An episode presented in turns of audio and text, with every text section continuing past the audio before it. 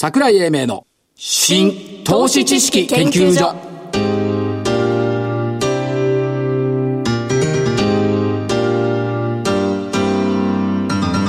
この番組は NPO 法人日本 IFA 協会の協力でお送りします。こんにちは新投資知識研究所所長の桜井英明です。そしてコメンテーター日本 IFA 協会副理事長の正木明夫さんです。はい、野崎です。よろしくお願いいたします。えー最初から言っておきます。どうぞ。これは、えー10月の19日収録です、はい、そうしないと今日とか明日とかわけわかんなくなるから。そうですね。10月19日木曜日を収録ということですけども19日まではまあ頑張りましたよね株はということですけども。頑張りましたね。え1週間前の収録なんであまり株の話はしないんですけども、どうなんですかね大きな流れが変わったのかなという気がするんですけども、でまあ世界株高っていうのが言われていて史上最高値更新とも言われてるんですけども。世界はね例えばアメリカは史上最高値そうですね。ね日本は史上最高値の半分。ですね。でまあ20年ぶりの復活感ということなんですけども。まあ企業業績がいいとかそれからまあ世界の経済成長を拝見してるとかいろいろなこと言ってるんですけどももっと大きな流れっていう感じ、でそれを世の中が大きく変わる前哨戦がやっぱり株式市場って先見るでしょう、はい。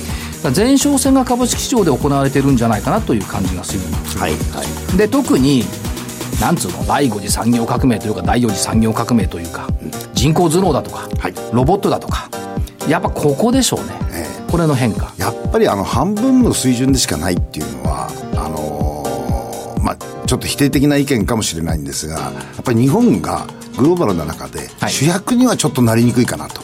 第5次産業革命の中では。ただし、パートナーとしてなくてはならない存在。随分だと思います随分弱気じゃないですか弱気じゃないんです主役になれない違います。主役ではないと思います。主役ではないはい。ジャパンアズナンバーワンにはなれないならないです。なれないです。段階はそう言うんだよね、ええ自分たちであのジャパンアズナンバーワンを経験したくせにさねお前たちは無理だろ俺たちだけだやだね段階っていや、やっぱりね、前提条件がちょっと違うような気がするんですよね。なるほどねもう一個、はい、どうぞ。北朝鮮の突出した愚かしい行動がはい。アジア欧米の地政学を変えてくる可能性があるんじゃないかはい。これだからこその株高っていう感じがするんですよね、うん。そうすると連投記録ってこう騒ぐんですけどもう所詮一律化じゃないですか,、はい。だからその先をねやっぱり見据えるっていうことが必要でしょうしやっぱねリーマンショックではい。主役が変わったっていうふうに株式市場は見た方がいいと思うんですよね、はい。端的に言えば電気自動車金融はい。という勢力から今やっぱり IT はい。っていういった部分新興勢力になってきてるじゃないですか、だから今あるためにリーマンショックっていう荒領事が実は象徴的に必要だったんじゃないかとはい。いう気がするんです、まあ、一つにはね、金融をきちっとしとかないと、これからいくら産業が伸びるっつっても、それは無理な話。まあ結果論ですよ。結果論です結果論ですけども、はいでも、結果論でもそうだということは、当時ね、はいその、騒ぐな、慌てるなってよく言ってたんですけども、結局騒いで慌てたやつ、慌てたやつの負けだった。はいっていうことを考えると、まあ、やっぱあの、荒領事が象徴的に必要だったなという感じがしますですね。で、ハロウィンになってきました。はい。ハロウィン効果っていうの外資系の人好きですけど、かぼちゃ。え？かぼちゃ。ちっちゃハロウィンに株買って夏に売るってやつね。なるほど。これ、ハロウィンに株買って夏に売る。いや、5月に売る。いやー、そんなのんきなこと言ってないでしょ。言ってない今買ってる人は12月の末しか見てませんよ。12月まで見てる。12月までだって、11月の末でもってボーナス査定が始めるんですもん。うん、まあだからそうだと思う。ここまでの数字12月のまあ10日前後かなという感じはしてるんですけども。来年のことは1月に始めるんです。なるほど。はいただまあ、ハロウィン効果の時期にもなってきたし、ちょうど時期的にはね、10月最終週のアノマリってのおう10月最終週は高いっていうのがある。得意日があるわけじゃなくて。うん。10月最終週は、えっ、と、月曜プラス火曜マイナス水曜プラス木曜プラス金曜プラスほうほうほうほう。それで8勝あ、4勝ぐらいしてる？それで。してるの？4勝もしてる。うん。1週間のうちにね。ええでもう一つはね、えっ、と、11月の3連休明けの日経平均株価は、1998年以降ほとんど上がっている。ほう。ということは、今年は8勝何敗ぐらいなんですか ?2 勝、8勝4敗？ちなみにこれ19日の収録ですがい、や、だから違う。その後のことですよ。その後、はいまあそれはわからないですけど、10月になって負けないんだから。日銀暇ですよ、これ ETF 買わないでいいんだから。ですね。その割には日経新聞見たら日銀の ETF 買いが20兆を超えたから大変だって書いてあったけど、確かに今月買ってないんですよね。から、上げの得意日っていうのは11月の14日。14日。おーということは3週間もある。うん、だからあれですよ。日本郵政が確か出てきたのこの半、この11月の4日だったかな。あ14日だったかな、4日だったね。というのもあるでしょ。ありますねだから11月の最終週は株高。全部高いところばっかりじゃないですか。大発会が高いとその年は年間上昇。今年大発会異常に高かった。96年以来の上昇だった。ですね。時々振り返らないとね、それは言えますアノマリっていうの忘れちゃうの。対局感をね、はい眺めておく。ということで、えー今週は収録なんで、銘柄を1個ずつ出し合いましょうか。ゾウさんどうぞ。はい、ゾウさん。えー、6465、星崎。まあ、あのー業務用の厨房ですか、冷蔵庫、製氷機、これやってるんですけど、ちょっと最近面白かったの、あ、いいなと思ったのは、ええ。社員研修用の施設を新たに作られたらしいんですよ。はいこれ、あの、均一なサービスをずっと提供するために、ええどうしてもその社員の教育って必要ですよね。はいでおまけにここはグローバルに事業を展開してますから、はいどうしてもその各地域、地域に応じた、その対応が必要になってくるんで、えええーこの社員研修所を作られたらしいんです。はいまあ、無論財務体質ですとか、業績はいいんで、ええまあ、こういうふうなものが、あ次のところのステージで役立つかなというふうに思っています。なるほど。はい星崎星崎です。ですね。はい。アリさんは何にしようかな。アリさん、何にしようかな。たくさんあるからね、アリさんは。そうなの。僕、政権が多いんですよ。ダブルスコープとかさ、あ、ダブルスコープ。ダブルスコープとかいいんだけどさ、あ、えーっと、10月の28日に新潟で IR やるんですよ。お、6837強者。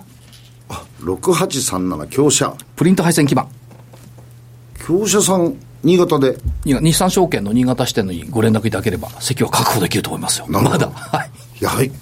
いいですね。に強者まで、強者さんが行かれるんですか、新潟まで。そうよ、小島所長。小島社長。えー強者、アンジェス MG、アサヒラバー、それと、あれ、なんだっけ。フロイントさん。フロイント産業おー4社はいはい。ということで、えーまあ、それは新潟でいいんですが、はいこれからはやっぱりね、健康でいなきゃいかん。おっしゃる通り。ということをテーマに、今日のゲストにいて来ていただきました。わかりました。桜井英明の新投資知識研究所それでは本日のゲストをご紹介しましょう。証券コード3319。東証一部上場株式会社ゴルフダイジェストオンライン代表取締役社長石坂信也さんです。石坂社長よろしくお願いします。よろしくお願いします。GDO。桜井さん嬉しそうですよ、今日。この G はゴルフの G ですよ。そうです。ね、社長。そうです。はい。で、D は大好き。あ、大好き。で、O はおじさん。ゴルフ大好きおじさん。違う違う。本当はゴルフダイジェストオンライン。そうですねなんですけど、はいえー GDO の社長さん。GDO さんも、あの、有名な会社さんですけども、はい改めて業用ちょっとだけ説明してもらっていいですか？はい。えー、もう会社始めて17年目になりますけども、はいまあ17年間、まあ一筋、えーゴルフでずっと来てると。はい。えーオンラインでゴルフの、まずは、えー物販、まはい。あ小売事業をオンラインでやってるということと、はい。あとゴルフ場の予約サービス、はい。これもオンラインでやってます。えー最後にゴルフのメディアとはい。いうことで、試合の結果や、まあはい。レッスンもの、こういうものを、えー幅広く、えーコンテンツを出していると。はいまあ、あの、ここ数年では、それに加えて、えー、レッスン、ゴルフレッスンを、えー、これはリアル、まあ、はい我々リアルと呼んでますけども、室内のスクールっていうものを、今、えー、都内を中心に、あと全国展開も始めていますので、えー、いよいよ、まあ、ネットに加えて、こういうリアルの展開っていうものも強化していると。えー、こういうような、えー、事業体を全体的にやってます。いい会社さんですよね。ゴルフのために。ゴルフのために。やっぱりゴルフ、今どうですか、世の流れっていうのは、はい。そのスポーツをみんなでやりましょうよっていう流れに向いていると思うんですが、この辺いかがですか？えー、まあ確実にそういう流れに、再度なってますよね。まあはいもちろんオリンピックも含めてありますし、ええ。まあ何かとその健康寿命だとか、えー、まあ寿命が長くなっている中で、いかにやっぱり余暇っていうものを過ごすのかと。はいという意味においては、あの、おっしゃる通りスポーツ全体的に、はいあの非常にこれから可能性いっぱい出てくると思います。厚生労働省が健康であと5年寿命を伸ばしましょうはいって言ってるんですけども、少なくとも歩くとか動くとかいう意味では、必要なゴルフっていう感じがするんですが、いかがですか？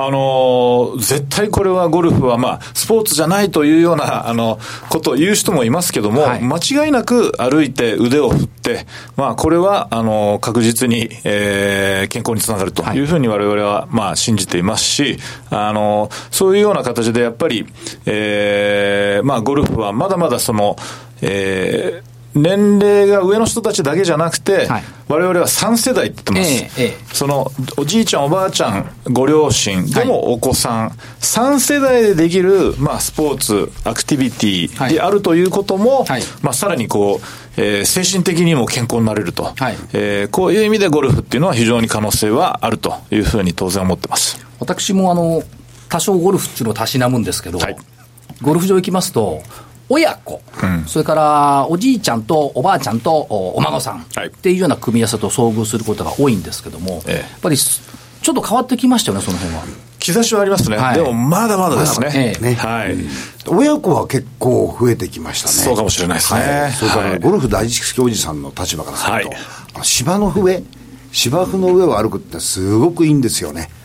それゴルフ場によるでしょ。う、あの硬い芝よりやっぱふわふわ芝の方がいいと思うんですけど、ね、あの土のところと芝生のところですと、あのトレーニング、はい、昔、あの長嶋さんが、あの伊豆の方に、長嶋監督ね、長嶋監督が、伊豆の方でトレーニングしてたじゃないですか、はい、あそこ、必ずゴルフ場なんですよ、あの方は。長嶋さん、ゴルフが好きだったって話。もあるんです、それから膝とかね、そういうところに非常にいいらしいです。なるほど、はい、ということで、その素晴らしいゴルフをビジネスのターゲットとしておられる御社ですが、はい、えー、ちょうど昨年、中期経営計画を立てられました。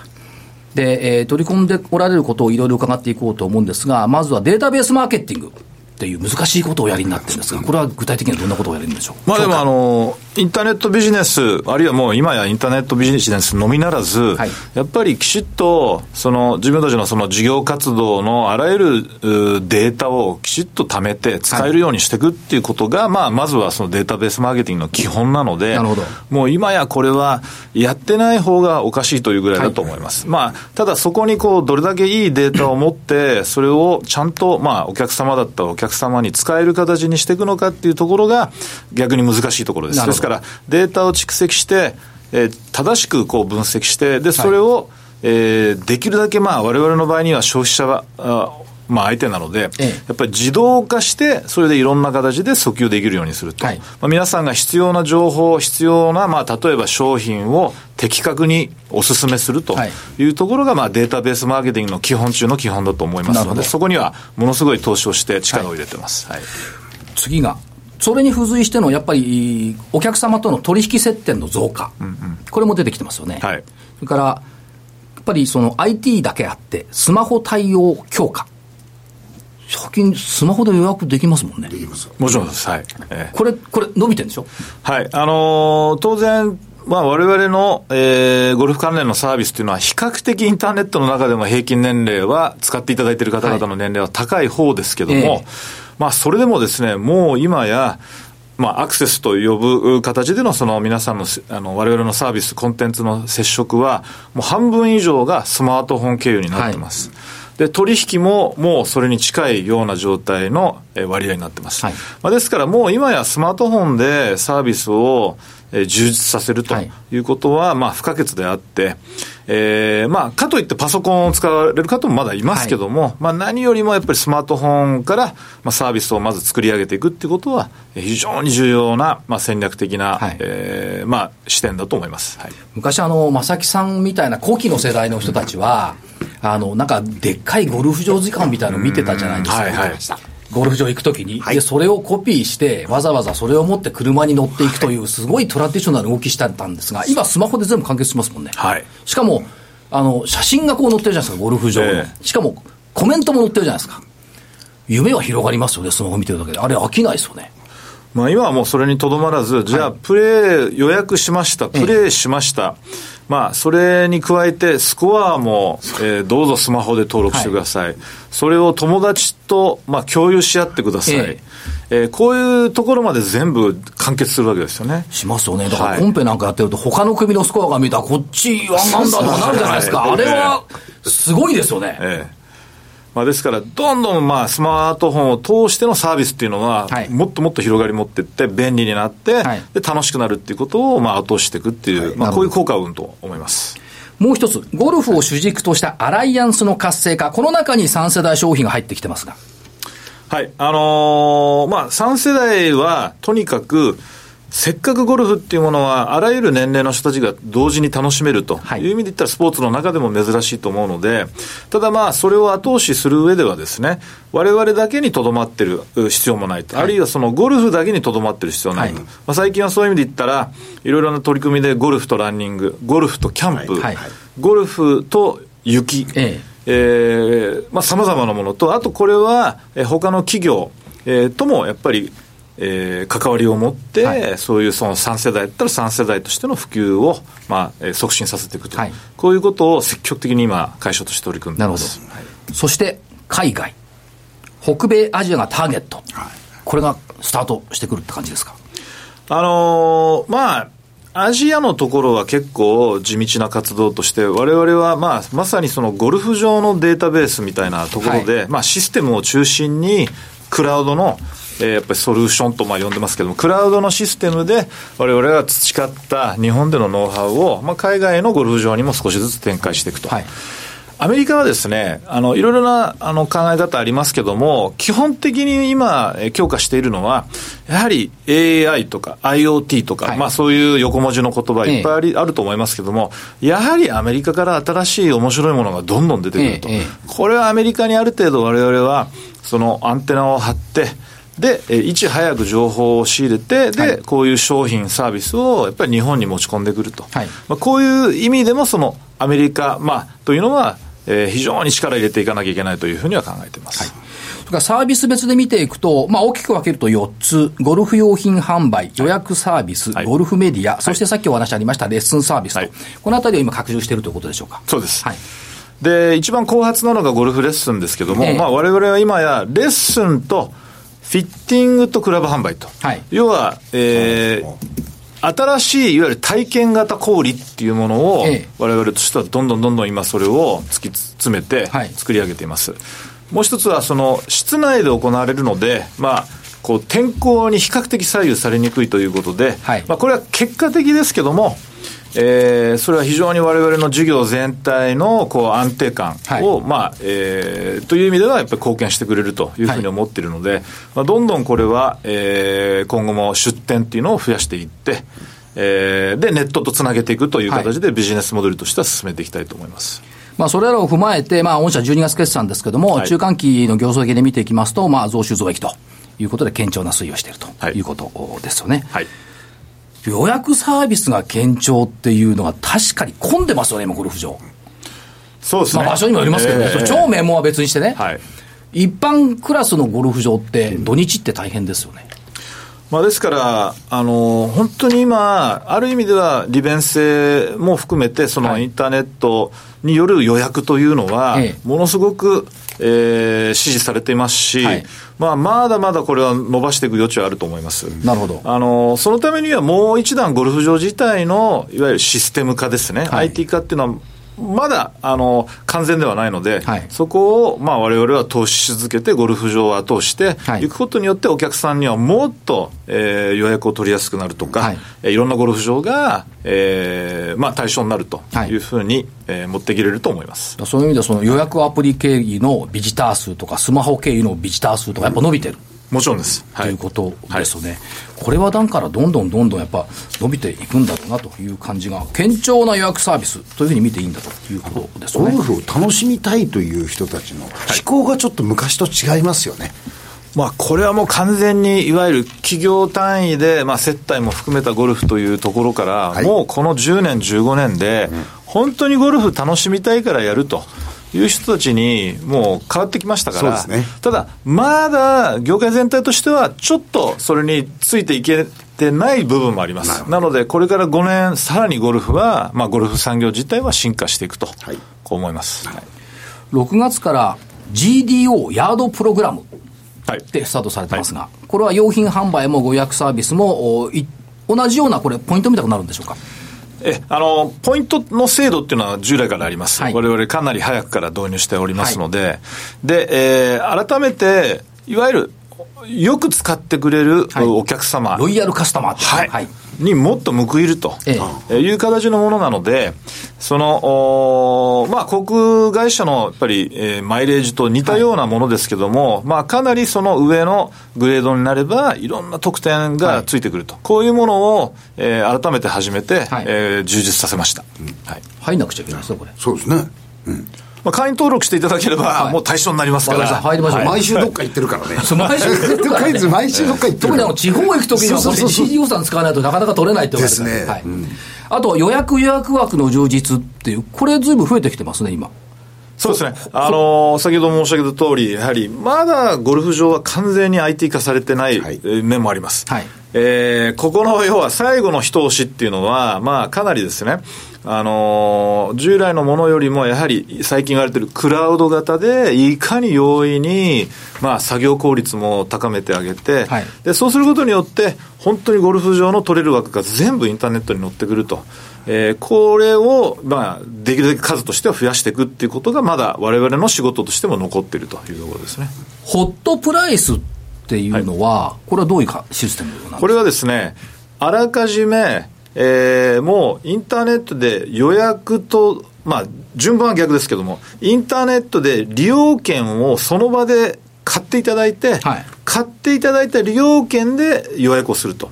あなので例えば明日、まあどうしても雪でキャンセルになったって言った場合には、まだ利用券は買っていただいてるので、ええこれは他の日でも使えるというまあそれをもって我々は事前決済とも呼んでますけども、ちょっとまあ事前決済って堅苦しいですけど、デポジットみたいな感じですね。デポジットっていうか、もうプレイする権利は買ってるので、まあ予約がその後についてくるってものです。これ取扱いコース数計750、結構使えますね。まあでもまだゴルフ場さんははい。比較的、まあなんていうんですかね、今までこう売れ、残るようなところをそういう形で出していただいて。る。なので非常にまあ割安でプレイできるっていうところはあります。はい。聞けば聞くほどいい。なそうです。まあ、それとあとまあニュース配信もおスマホコンテンツを含めてはい。充実してきてるっていうことでそれでレッスンサービスということですが快適なゴルフライフの提案。はい。これがいいんです。ゴルフバッグをスマホの中に。はい。まあ、これもあの先ほどのそのアメリカからどんどん新しいアイディアが形になってきて出てきてるということで、これもアメリカのベンチャーとの、えーまあ、事業提携で、えー実現したもので、スマホを使ってゴルフバッグを預かるサービス。はいで、ボタン一つで、えーまあ、宅急便の記入をしなくても、はい検索してボタン一つで全てゴルフ場に送り届けることができると。こういうようなサービスです。あとはこれも面白いと思うんですねふるさと納税でお得にゴルフに行くふるさと納税。ふ。るさと納税。でまあ、寄付の中からポイント還元かなんかがはい。まあ、ふるさと納税はいろいろ言われてますけども、ええ。とにかくこれからはいろんなイベントトをおやりになってますよね。それとスポーツを通してやっぱり社会貢献とか、はい。まあ地域を活性化っていうことで、まあ我々は、あの、そういう意味で言ったらふるさと納税であったり、まああるいは企業の CSR 活動、まあいろいろ社会貢献につなげていくっていうものも、でも、まあテクノロジーを使って、はいで、ゴルフを絡めて、面白おかしくでも社会に貢献していくと。はいえこういうことも力入れて今やっております。これ、ゴルフ菜園、野菜の菜園プロジェクトっていうのは、バーディーあたり10円を開発途上国の農業支援に寄付する。農業支援ね。そうですはい、バーディー取ったら10円寄付する。え取れない人は困っちゃうね。あのー最初はやっぱり、あの、試しでやりましたけども、はいまあ今後はバーディーだけじゃなくてもはい寄付ができるというものもどんどん導入していきまはいす。。で、2017年12月期、今期のテーマは冒険とあります。えー徹底的に既存事業の成長と新規事業の拡大ということで、冒険をずっとし続けてきておられますか、ここまで来て。えーでも2年前までは比較的、はいきちっと既存サービスを、まあ、あの、品質を上げていくっていうことに取り組んだので、まあ、冒険の意味合いはどちらかというと、この2年は、もう少し我々は既存サービスであっても遊びを入れてったり、はい。まあ、あるいは、えー新しい会社との取り組みを増やすとか、ええ。ー全く異業種のお組み合わせで何か手掛けていくと、まあ、こういうものをもっと想像力を高めてやっていこうということで冒険という、まあ、会社の中でのテーマ、あのミッションを持ってやってます。で、まあ、あの、まあ、ゴルフで、えー世界をつなぐっていうのが、御社のテーマ。ということですけども、やっぱり今お話伺うと、3世代消費、それからまあスマホ、それからまあ、あ最多ターゲットがシニア、お金持ってますしね、ねここにあの健康でいてもらわなきゃいけないはいということと、えーシニア世代の消費って、お孫さんも考えると3兆8000億。大きいですよね。からゴルフのインターネット化といったところに対応してきているってことですが、もう一つ、はい。ゴルフとテクノロジーってのはこれどうなんですか？やっぱテクノロジーが進歩するとゴルフも進歩するもんですかね？これは間違いなくしますね。しますね。でこれはまあゴルフのみならず、例えばスポーツをどうやって上達するのかと。はい。今までは感覚とかええ。経験、えー体験しないとできなかったものが、いよいよデータがいろんな形でセンサー技術であったり、まあそれをデータを取ったら AI が本当にプロ級の人と比較してどうなのっていうことを分析してくれると。それが分かりやすい形えで、えすぐ目の前で見せられるっていうことが、今までよりも可視化されると。はいで、裏付けがちゃんと根拠があると。これは、やっぱりいろんなスポーツで、ゴルフはゴルフで上達するのにはものすごい役立つと思そうですよね。だから上達がなかなかしなくて、あのー、OB とか出るから離れていく人もいると思うんで、そういうのがなくなって、あっという間に上達したらみんなこれ、ハマりますよね。今、ハマっちゃう人多いですレッスンをしておられる方がは、いスマホを使ってらっしゃいますよね。はい。あのースピードとかね、測ってね。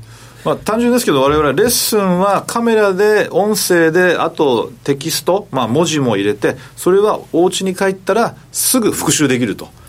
ハイテクではないですけども、これをやるだけでもものすごい上達は変わると思います。はいまあこれからもどんどんどんどん、あの、拡大されていって、はい私たちのゴルフを楽しい時間にさらに変えていただければありがたいです。はい。そうですねわかりました。社長、ありがとうございました。ありがとうございましたはい、どうもありがとうございました。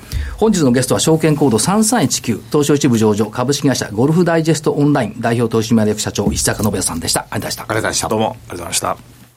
資産運用の目標設定は人それぞれにより異なります。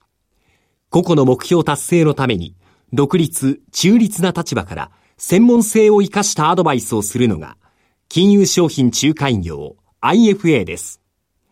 NPO 法人日本 IFA 協会は企業 IR 情報を資産運用に有効活用していただくため、協賛企業のご支援のもと、この番組に協力しております。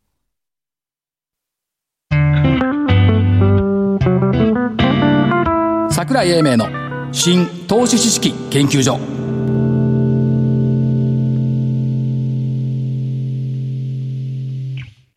この番組は NPO 法人日本 IFA 協会の協力でお送りしました。なお、この番組は投資その他の行動を勧誘するものではありません。投資にかかる最終決定はご自身の判断で行っていただきますようお願いいたします。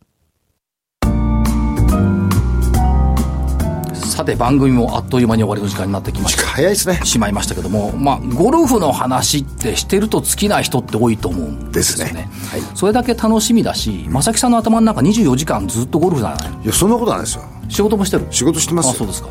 ということで、えーお知らせありますか？いや、お知らせは今日はないですね。お知らせないですか？はい。では私まあの方は来年のお知らせまだ早いでしょう。10月28日土曜日、新潟で、えーセミナーを先やると言いあます。はいはい。これね、ゴルフも一緒についてんの。はい。個人的に。あ個人的にね？。前の日ってゴルフやって翌日ちゃんと IR をやるって、これどうこの、仕事とゴルフの両立。あなたの場合結構ついてるじゃないですか。